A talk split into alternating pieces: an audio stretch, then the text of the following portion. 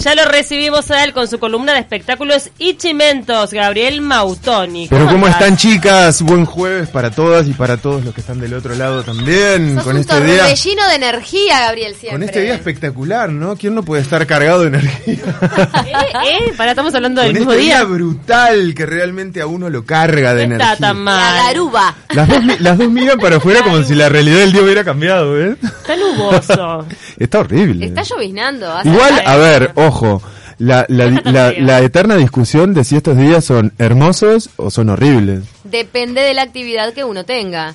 Para mí están siempre son hermosos.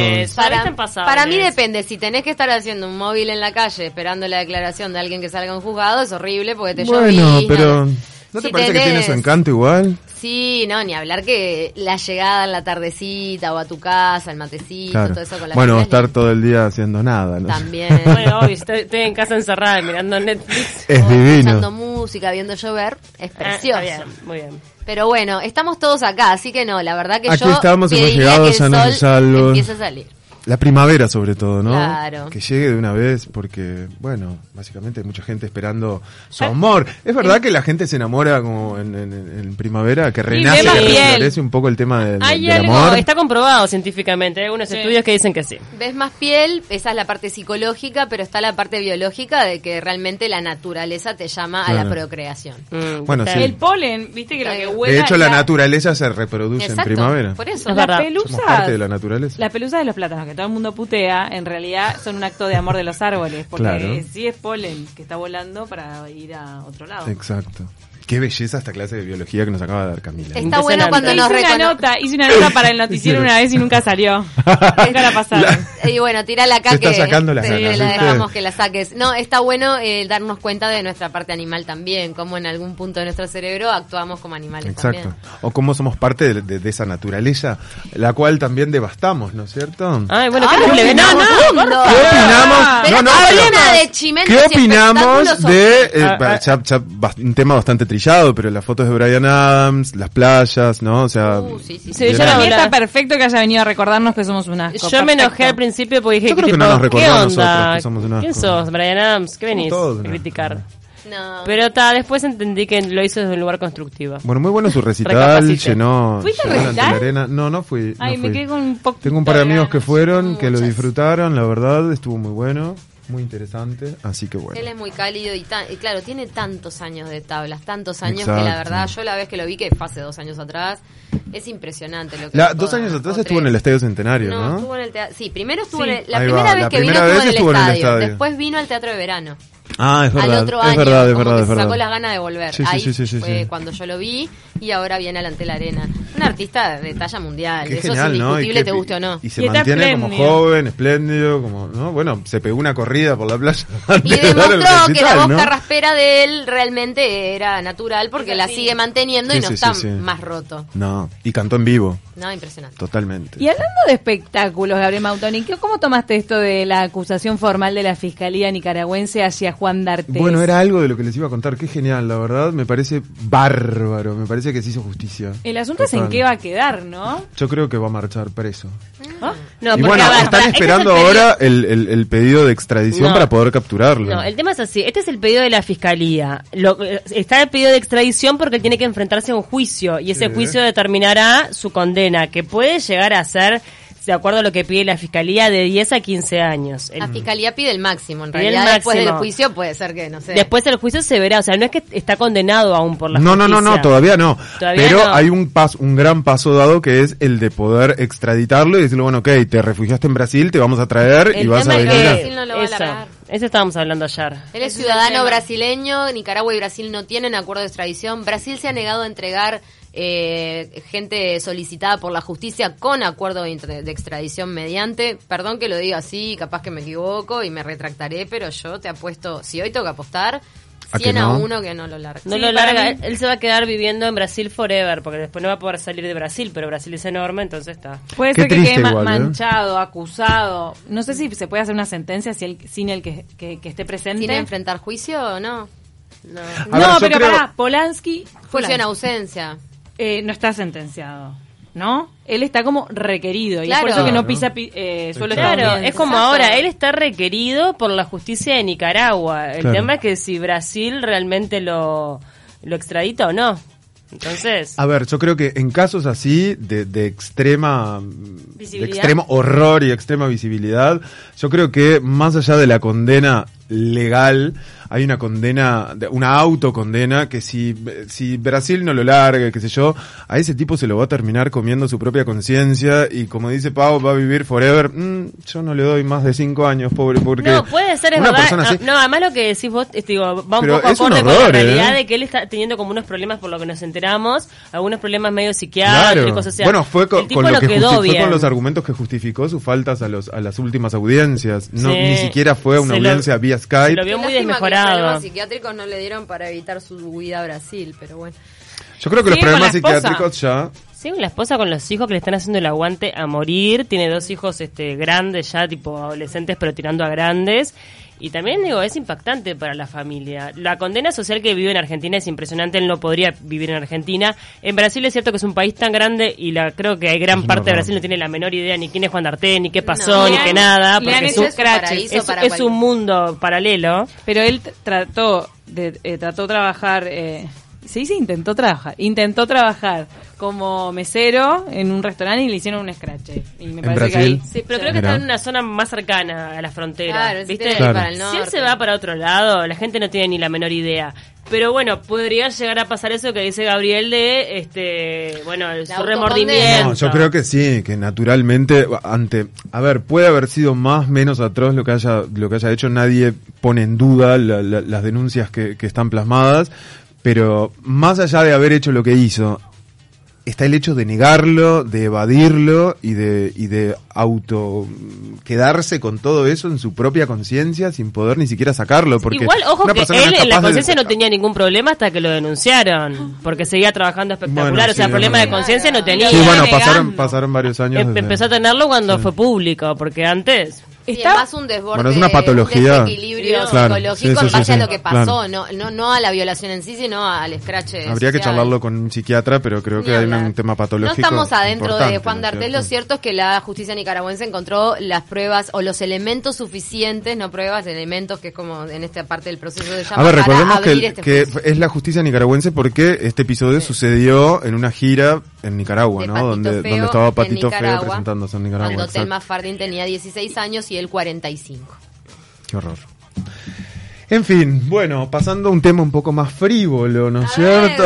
¿Qué? Ayer se llevaron a cabo, y esto a- a- abro corchetes y, y las invito a hacer sus opiniones. Los Martín Fierro de la moda. Vi, vi en las redes sociales. ¿Qué opinamos de los Martín Fierro Vi de que la ganó moda? Pampita con un vestido rosado como mucho tul. Mm.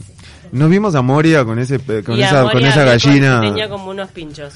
que, que, que, que como que mm, ella comentó que era muy transgresora, muy Lady Gaga. Pero para el Martín Fierro de la moda, o sea, ¿a qué se refiere? ¿A qué se, a qué se premia? Bueno, no entiendo bien. se premia Esa gente que trabaja en moda. No, se premia un poco, a ver, es un evento me pa- para empezar es un evento tirado de los pelos, creo yo. Un evento pedorro, digamos las cosas No, son. hay algún sponsor grande atrás. Claro, un mira, mira Eli cómo los aplaude atrás porque está Ay, firme igual que es un que evento las pedorro. argentinas se luquearon como si era la gala de los Oscars. Claro. Ah, le ganaron a los No, Oscars. organizó Infobae. Sí, sí, sí. Ay, sí. Pampita está igual que, que Andy Vila en los Iris cuando ganó a Mejor Vestida. Bueno, bueno, bueno.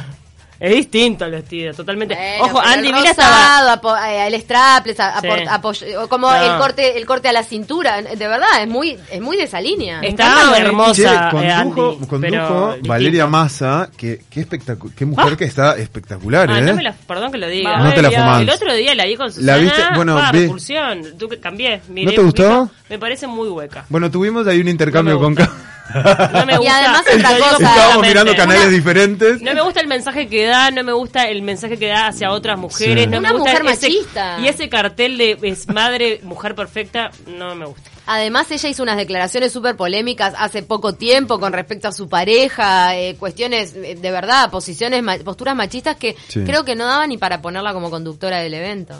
Yo no sé si Bueno. la juzgo tanto. modé, A mí me parece. modé. No, yo no lo- Es así, puede ser que esté de modé por sus declaraciones, pero, pero uno también es así. Ella en su vida privada A ver. tiene eh, esa cuestión con el gravier, ¿no? Hmm. Que permite que Gravier le muestre una foto y le diga, vos tenés que volver a ser así después de cada embarazo.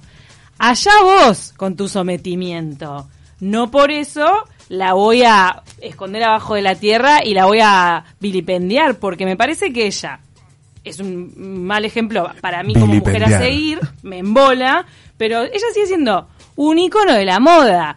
Que haga las declaraciones. Yo me indigno, bien. Me indigno yo, las redes sociales, las feministas en general diciendo, eh, Valeria Massa, me parece que te estás recontra equivocando, pero ella va a seguir equivocada. Nunca dio marcha atrás con todas estas declaraciones que ha hecho, pero no por eso me parece que, que, que hay que esconder a, a Valeria Massa de acá y que se le termine la carrera. No, esconderla no, pero yo te digo que como espectadora no me gusta. Así No, como te digo, me gusta, no me gusta. es Claro, igual yo creo que no está en digo. discusión si hay que arruinarle o no la carrera. Es- Es- creo que la opinión un poco No, pero- de Pau y Ceci No, no, es no, ver... a mí no me gusta. pero, lo que pienso es que es una es un ícono anacrónico hoy por Ah, hoy. Anacrónico en su pensamiento. Tampoco ves a Valeria Massa en todas las tapas de la revista con los nuevos modelos de moda. Entonces, perfectamente puedes elegir a alguien que esté siendo ícono de la moda hoy por hoy. Capaz que mucho más influencer, una eh, otra otro tipo de persona. La Calu. Y no esta cosa de, de- de- de aristocracia, prácticamente, de nobleza sí. que proyecta Valeria Massa. De verdad, yo tengo internas de gente que ha trabajado en las fiestas de Valeria Massa en la casa en Punta del Este y son, Sí, son- tétricos son- sí. los cuentos. Sí. Bueno. tétricos. ¿En qué de cómo tratan al personal de servicio, ¿no? de cómo tratan a la gente Eso que es contrata. peor todavía. Todo. No. Le- Tiene todo la, la, la, la B de Valeria como si fuera un museo después de que ella se murió. Ella misma se pone Claro, anacrónica. y ella dice, no, porque yo este, que, que prácticamente soy perfecta, no tengo discusiones con Gravier, mis hijos son ideales. Ta, ya Y todas está, las toallas arriba. tienen una Mostrá B, un la, poco de realidad. la jabonera tiene Pero una puede. que Lady Di, ni Lady Di. Mostrá un ¿En poco de- serio? Pero un poco de realidad, vale. Para mí el problema está en si compras o no compras. Si a no mí, si después me empiezan a atomizar con Valeria Massa en toda la revista, en todos los medios, como diciendo, esto está bueno, ahí sí me indigno más. Pero Claro. si está ella, aparece una vez en Susana, que Susana busca eh, exclusivas, entonces lo pone con los, la pone con los hijos, viste, ahí está. No, está bien. La verdad que no la vi, yo Una no- nota quedada en los no- 90. No la elijo. Es lo mismo que en los 90. estamos, ahí va, yo creo que es una retrospección de lo que sucedía en los 90 con un poco la mirada y la, Sí. y la, y la no, y objetividad además contó orgullosa que se puso, eh, hace poco, se puso el vestido de novia y le entraba. Claro. Pero eso yo he visto un montón de mujeres que, que levantan No, esa bandera. Ya lo sé, pero Las no sé, he visto todo pero el no sé tiempo. si está bueno, aunque te entre, no sé si está bueno decirlo. No, sí, a mí no me, no me parece. Porque pero capaz no me que indigno. te entra, bárbaro, pero decíselo a una Pará, amiga si querés. ana- pero- Anacrónicas eh, también son Susana, también son Mirta, y por ellas no nos estamos indignando tanto. Es eso lo que me parece No, raro. sí, no, también nos Igual Susana y Mirta fueron dos estandartes de Que liberación, quedaron. de liberación feminista.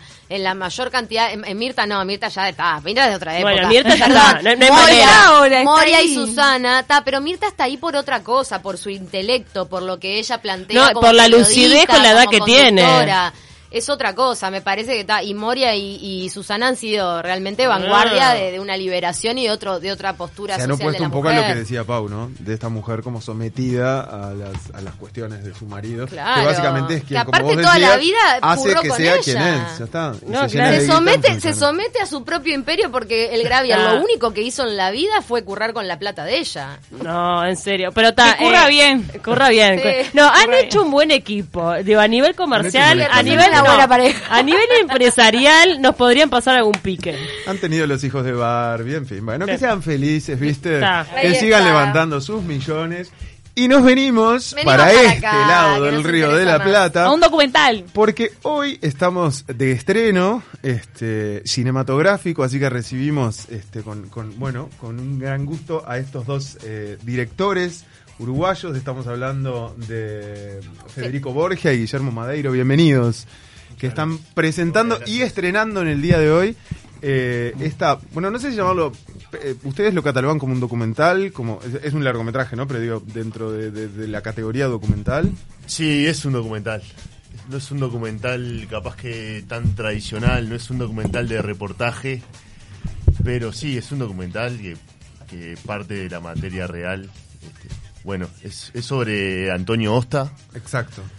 Culturista uruguayo, campeón del mundo dos veces, este, en Rusia en el 2006, Lituania dos- 2008. Culturista es fisiculturista, lo Es- que conocemos comúnmente. Bien. Exactamente. Y bueno, va en realidad de la relación de él con su hijo en Cardona, luego que el éxito ya, ya pasó. Claro, cabe destacar que, que, que Rosa un poco trata mucho esta, esta cuestión de una persona que tuvo, llegó a un nivel de éxito muy grande y de exposición y le toca un poco volver, bueno, a su país, a sus raíces, a su vida de alguna manera cotidiana y encarna un poco esta, esta, este pasaje de, de- de, bueno, de ese tiempo que él comparte con su hijo y, y no sé si llamarlo como la, la- la- porque no- tampoco refleja ninguna ningún tipo de miseria, sino como esa cosa, eh, ese diálogo permanente entre lo que es el, el éxito y, la, no sé si decadencia, pero bueno, ¿no? La- Sí. Ustedes lo van a saber explicar mejor, pero digo, fue como un poco el mensaje que, que, que queda, que se ve de ese tipo que de alguna manera está permanentemente en la búsqueda de volver a tocar, aunque sea un poco lo que, lo que fue en su momento. Sí, recuperar la gloria perdida, Exacto. algo que brilló y, y después dejó de brillar, y el, y el paso del tiempo que, que es implacable. Este, y bueno, y en ese contexto, em, lo, que, lo que nosotros decidimos centrarnos fue en la relación padre-hijo, este, que era un poco lo que, lo que decidimos centrarnos no como punto de partida, sino con lo que nos encontramos ahí como, como un corazón que, que tenía el motor de la película. ¿Y tuvieron que hacer la mayoría del rodaje en Cardona? Sí, la película se filma toda en Cardona, salvo un evento de fisicoculturismo que es en el Club OES, pero sí, es una película muy claustrofóbica, pasa casi toda en la casa de, de ellos dos. ¿El padre intenta transmitir a el hijo su pasión por el culturismo? Eh, no, de- bueno, él, él intentaba transmitir su pasión todo el tiempo, pero digo, como que no, no desde un lugar de, de- de que Sí, quisiera, no, para nada, pero sí, eh, en su casa había un gimnasio donde ellos entrenaban juntos y venía gente de Cardona a entrenar ahí y, y era como un lugar ahí donde, donde las pesas este, tenían, tenían este, su, su, este, su presencia, sí, sí, importante. de, no, no sé si decirle decadencia, porque es una palabra bien fea, Claro. pero bueno, de retroceso en lo que es su, su, su éxito, lo lleva a proyectar en su hijo esa necesidad de mayor visibilidad y de volver a, a concretar logros. No, por ese lado no. No. Este, era, eso, eso del, del ex campeón era, era un tema de él sobre todo. Él estaba atrapado como en ese limbo de salir, salir campeón del mundo y, y ahora no puedo. ¿Y ahora qué? porque él sufría de un problema renal bastante severo que fue un poco lo que lo, lo alejó de los escenarios. ¿Y en qué se basa esa relación de padre e hijo que a ustedes les resultó atractiva para basar la película? Sí, en la, en la honestidad y en, y en- en- en eso, en la- es como una relación muy honesta. Este, no es una relación careta, es una relación donde se discute con toda, este, se confronta y también cuando te tengo que decir te amo y darte un abrazo, te lo digo y te abrazo. O sea, no había eso, no había tapujos este, para demostrar eh, ningún tipo de emoción. ¿Por qué lo consideran un valor eso de no tener ninguna careta entre padre e hijo? ¿Marca una diferencia generacional en el- los vínculos así? Más que un valor, me parece una característica, una particularidad interesante. Después, el valor positivo, negativo, neutro, se lo pone cada uno. Este, pero me parece algo que, que tiene, que tiene mucha humanidad y, y habla mucho de, de la vida y de los, de los vínculos y de las emociones y tal. bueno. ¿Cuánto tiempo estuvieron siguiéndolo? Nosotros filmamos el último año de vida de, de Antonio, un año exactamente. Él fallece cuando nosotros estábamos en, en pleno rodaje. ¿Por el problema renal? Sí. ¿El problema renal es consecuencia de, de, bueno, de diferentes... ¿De entrenamiento? Sí, no, como sustancias sustancias que se... anabólicas. Y es anabólicos. un poco de muchas cosas. Un poco va por ese tema, otro poco por las deshidrataciones que él tenía que hacer para competir. Ay, O ay, sea, ay. bueno, fue, fue consecuencia de, de su... También tuvo, una- también tuvo un accidente de tránsito bastante grave que, que él decía que también tenía que ver. eh, Fueron como muchos factores. Sí, de de cualquier manera es real y es como que resume un poco el- el- esta cuestión que están preguntando, de cuando tú llevas tu cuerpo a un límite que, que excede lo, lo- lo natural, eh, de a dónde puede ir tu cuerpo y que tenés que, que en- entrenar, deshidratarte y, to- y tomar, consumir cosas que, que te llevan a un límite, evidentemente hay consecuencias y depende del cuerpo de cada uno, ¿no? ¿Y había Este, conciencia, ustedes que, que- que atestiguaron sus últimos días en pleno rodaje, había conciencia de parte de él de este daño físico que se había hecho por haber llegado a la cima del mundo? Sí, totalmente. Él hablaba bastante de ese problema y era bastante dramático. Nosotros realmente no, no llegamos a creerlo del todo y, y la noticia de su muerte fue, fue como una piña en la cara, realmente. Este, Lo que pasa que él, él, él hablaba de la muerte como algo que no estaba lejos, pero pero hablaba de una década, dos, este, no hablaba de no no no creo que voy a, que vaya a llegar a viejo, porque bueno tomé ciertas decisiones y, y sigo tomando ciertas decisiones que hacen que la- por probabilidad, por biología no no voy a morir viejo, pero ni ¿Cuántos na- años nadie- tenía él? 43, este, nadie Ah, na- nadie se vio venir esa, esa esa cuestión tan precipitada. Creo que dentro de eso también había como esa, esa cierta preocupación en, en, en cuanto a la relación padre-hijo, de poder tratar no de resolverle la vida, pero sí de dejarle un poco eh, el camino allanado, o por lo menos es un poco lo que refleja algo del documental, ¿no? De poder tratar de, de dejarle algo eh, ante esa preocupación de, bueno, no sé hasta cuándo voy a estar. Sí, era una era una preocupación que él tenía, este, sí, totalmente. Y para mm, y el impacto para su hijo con una con un vínculo así de fuerte de la pérdida de un padre de 43 años, ¿cómo lo, lo atestiguaron ustedes? Y bueno, fue muy fuerte, o sea, no- para cualquier persona, ¿no? Perder a su viejo es es horrible, obviamente. Este, y tal, sí, más, este, Juanjo vivía con él por por decisión propia, ¿no? No ¿Cuántos era años tiene Juanjo?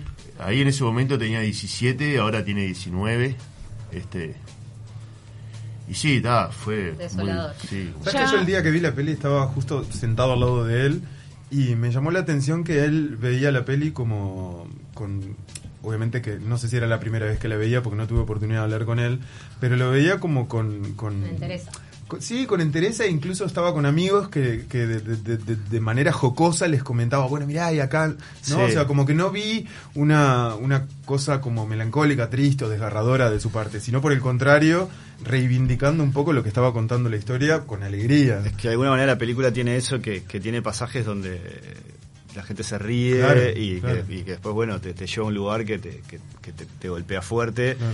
Y pero él, claro, él como que tuvo esa capacidad de ver, con la distancia, de ver la película e inclusive de, de- le, le gustaba que la gente se riera en ciertos momentos, ¿no? De las cosas, las discusiones de él y su padre. O sea, Claro. disfrutaba de, de que, de que el clima fuera ese y que no Claro. fuese un- una cuestión lacrimógena. Claro, porque por momentos son discusiones como casi que, no sé si absurdas, pero digo, son, son cosas como de- ex- extremadamente cotidianas. Son de la vida, sí. De la vida, de- de- del momento, ¿no? Que, que- que, bueno, que enriquecen un poco la historia esa y la, y la hacen como más interesante. Eh, ustedes, Antonio, lo habían conocido en otra peli anterior, ¿verdad? Él había participado en Clever, que fue, creo que la primera peli que, que hacen ustedes. Sí, el Exactamente. primer, el primer largometraje, sí. Ah, ¿Y cómo fue el, el- el- el contacto con él? ¿Él participa de qué modo en esta Y peli? bueno, nosotros en a- Clever necesitábamos de un forzudo enorme Ah, que a su vez fuera una persona sensible, con, con cierta capacidad actoral. Este, era como muy difícil Claro. Y no dábamos con la tecla. Habíamos castiñado a unos cuantos musculosos y no, no, no lo encontramos. Y bueno, un día, un día apareció, un día apareció Antonio, este, un amigo nuestro, Carlos Schulkin, que era el director de casting, dijo, hay un tipo en un gimnasio que, que dice que es campeón del mundo, dice que, que toca el piano, este, era como bastante sorprendente. Y bueno, le hicimos un casting, conseguimos un teclado, vino para mi casa y, y nos voló la cabeza. Fue, fue amor a primera vista, no, no podíamos creer que, que fuera real lo que, Que reuniera estamos todas viendo. esas cualidades. Hubiesen dado con ese Este, personaje. y un manejo de los tiempos, de todo, viste. Wow. De- era sí y tal y el tipo nunca había actuado o sea o sea había actuado en el escenario pero no o sea en ficción ni Claro. teatro ni nada de eso Terminó teniendo su propio documental. ¿Dónde se puede ver al campeón del mundo? Bueno, a partir de hoy este va a estar todos los días en Cinemateca, en el complejo nuevo de Cinemateca, ahí a las 19.15. Divino. Este, a las 21 horas va a estar en la sala B del Auditorio Nelly Goitiño, de jueves a domingo. Y hoy hay una función especial en el Teatro Florencio Sánchez Ay, del bueno. Cerro, eh, con entrada gratuita. Este, y el domingo otra en el Teatro Progreso. Vamos a estar acompañando las funciones del Florencio Sánchez, las de viernes y sábado en Cinemateca y la, la del domingo en Progreso seguramente. Qué bueno. Hay varias Bueno. funciones en el interior también, ¿no? Sí, Florida, exacto. Minas. Minas. Que van a estar Y acompañando, van que a que van a estar ahí para desagotar dudas, tener intercambio con la gente. Buenísimo. Y- Todos invitados entonces. Sí, en el interior también va- van a haber ot- otros departamentos que no están confirmados, pero se va, se va a mover la película en, en el interior también. Bueno, el mayor de los éxitos entonces para el estreno y para que esta peli siga en cartel, porque realmente es una linda historia que creo que a la gente le va a gustar conocer y ver ese vínculo entre padre e hijo que realmente genera, o por lo menos deja un, un lindo mensaje. Este, y, y además hace conocer también un poco la historia de este, de este campeón del mundo, ¿no? Bueno, muchas gracias. Muchas gracias. Gracias a ustedes. los dos, gracias Gabriel Mautoni, como Por siempre, favor, por esta placer. columna. Es un placer Será recibirte. Hasta la semana que viene. Así es.